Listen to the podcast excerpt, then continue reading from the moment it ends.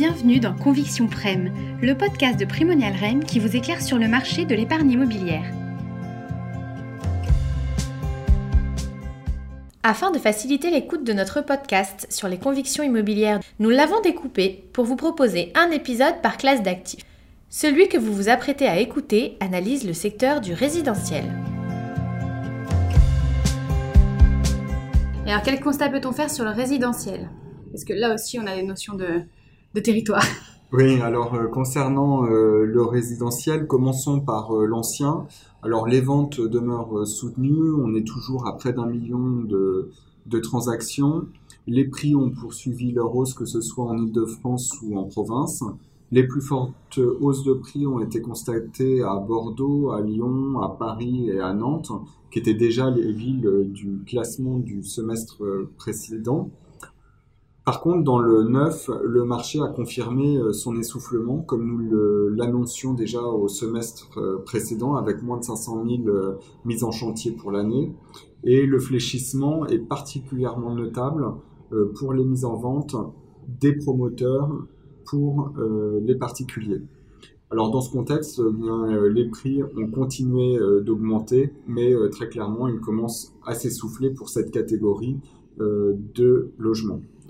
Enfin, le marché du résidentiel en bloc, euh, il est intéressant de noter qu'il a réalisé une très bonne performance puisqu'on est à 4 milliards euh, euh, d'euros d'investissement.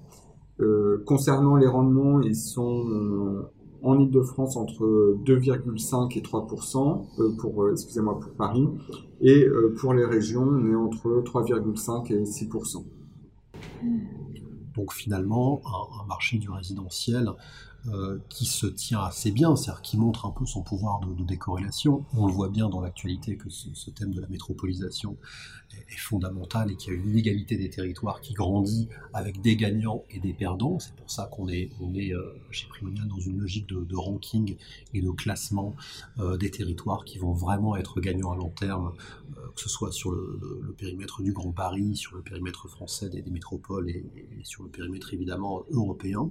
Et je crois qu'il y a quelque chose de pérenne qui est finalement euh, que le logement est un peu moins investi, tu le disais, par, euh, les particuliers via le neuf, euh, et de plus en plus par des institutionnels. On peut mentionner évidemment la transaction emblématique d'un milliard 4 du portefeuille de la, SNCF qui a été, qui a été réalisé en 2018.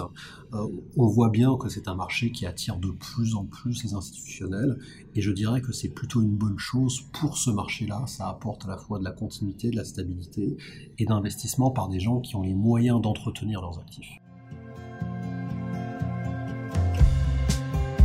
Le point de vue de nos experts sur le marché du résidentiel touche à sa fin. N'hésitez pas à écouter la version intégrale ou bien un épisode axé sur une autre classe d'actifs.